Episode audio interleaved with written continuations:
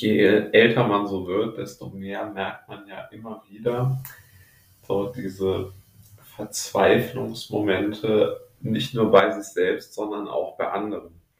Also vielleicht liegt es auch daran, dass man selbst eine ziemlich äh, sensible Person ist. Das mag ja durchaus stimmen. Aber ich glaube trotzdem, dass diese Sensibilität auch dazu führt, dass man andere besser wahrnimmt. Und ich muss wirklich sagen, ich nehme sehr, sehr viele Menschen mittlerweile doch anders wahr als jetzt äh, noch vor ein paar Jahren. Und das hilft mir irgendwie auch in gewisser Weise, diese äh, Empfindung und diese Wahrnehmung zu haben, dass es auch, wie es halt auch anderen geht. Also wenn man in einer schlechten Lage sich befindet, und ich würde meine Lage keinesfalls als gut bezeichnen, dann ist es doch sehr, sehr oft so, dass man ganz einfach sich überlegt, okay, was könnte ich tun, damit ich äh, hier irgendwie herauskomme. Ja, also man hat so einen sehr verengten Blick auf sich selbst. Aber wenn man diesen Blick etwas ausweitet und es nicht so auf sich selbst ähm, konzentriert, sondern halt den Blick etwas weitet, dann kommt man doch zu dem Entschluss, dass es ganz einfach auch sehr vielen anderen Menschen nicht so gut geht.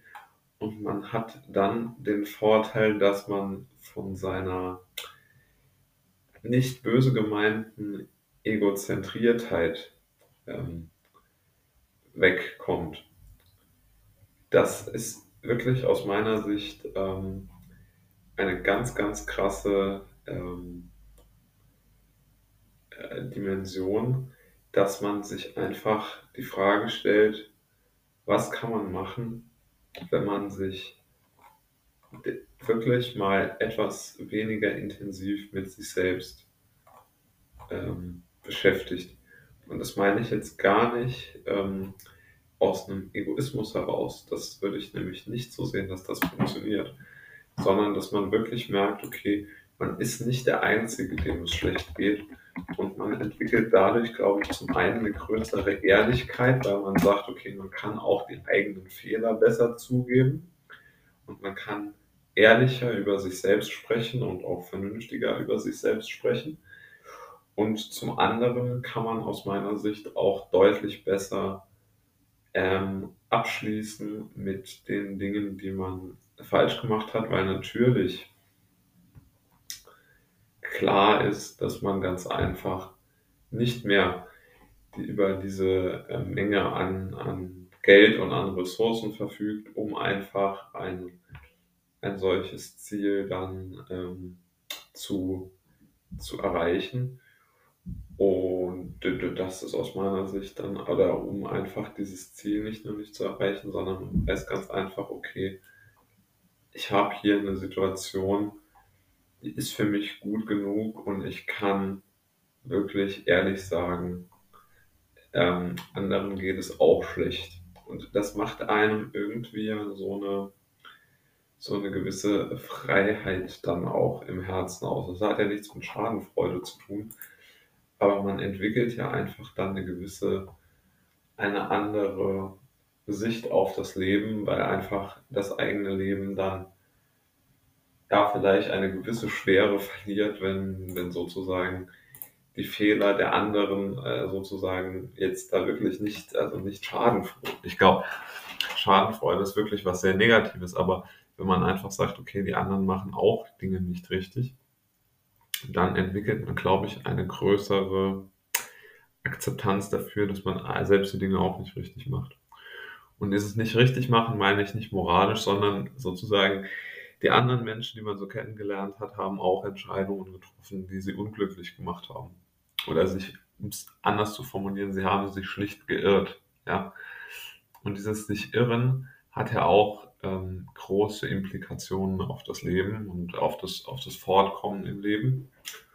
Und ähm, aus der Perspektive heraus würde ich immer sagen, weiß man ja ungefähr, was einen so erwartet mit dem, mit dem Dasein, mit dem Leben. Und aus, aus meiner äh, Erfahrung heraus ähm, ist es eigentlich jetzt so geworden. Also je älter ich geworden bin, desto eher habe ich gemerkt, okay, den anderen geht es auch nicht wirklich gut. Das kann man jetzt natürlich auch negativ auffassen und ich finde, fände das auch fair, wenn man das negativ auffassen würde. Aber es ist einfach auch nicht so, dass sozusagen diese Perfektionserwartung einem in irgendeiner Form weiterhilft, weil diese Perfektionserwartung, die man dann an sich selbst hat, die ist ja sozusagen dann eingebettet in ein System, in dem das super schwer zu erreichen ist. Also ich kann mich immer noch erinnern, ich habe früher so mir so Zettel geschrieben mit meinen sogenannten Zielen und was ich gerne erreichen würde. Und ich habe zu der Zeit einfach nicht gesehen, dass es so enorm unwahrscheinlich ist, weil, weil niemand, den ich kannte, diese Ziele dann auch erreicht hat. Ja. Also ich habe das immer so irgendwo für plausibel gehalten, weil halt so viele Leute sich erst gar keine so wirklichen Ziele setzen. Aber heute weiß ich natürlich, die Leute setzen sich schon Ziele, sie erreichen sie nur nicht, weil sie halt genau wie ich auch nicht wissen, wie sie dorthin kommen sollen. Und das gibt einem ja dann doch eine gewisse Freiheit, wenn man ähm, den Blick dann darauf gerichtet hat, dass äh, doch so viele äh, Ziele dann unerreicht bleiben. Also diese Idee des verschenkten Potenzials äh, ist ja auch eine Irre. Ja, also die meisten Menschen verschenken ja nicht ihr Potenzial, sondern sie konnten ganz einfach nie das erreichen, was sie gerne hätten erreichen wollen. Und das ist ja super menschlich. Also jeder hat das ja. Jeder hat diese Probleme und diese Schwierigkeiten. Und ich glaube, es ist sehr unfair, äh, sich darauf dann so in der Form dann auch äh, zu stürzen und zu machen. Und ja, also das wäre dazu auf jeden Fall mal meine Einschätzung, meine Meinung. Und ja, so äh, würde ich das sehen in Bezug auf mein eigenes Leben. Und ich denke auch auf das in Bezug so einer gewissen Gnade, eine, nicht nur auf mich selbst hat, sondern das auch einen gnadenvolleren Blick auf die Welt äh, bereitet.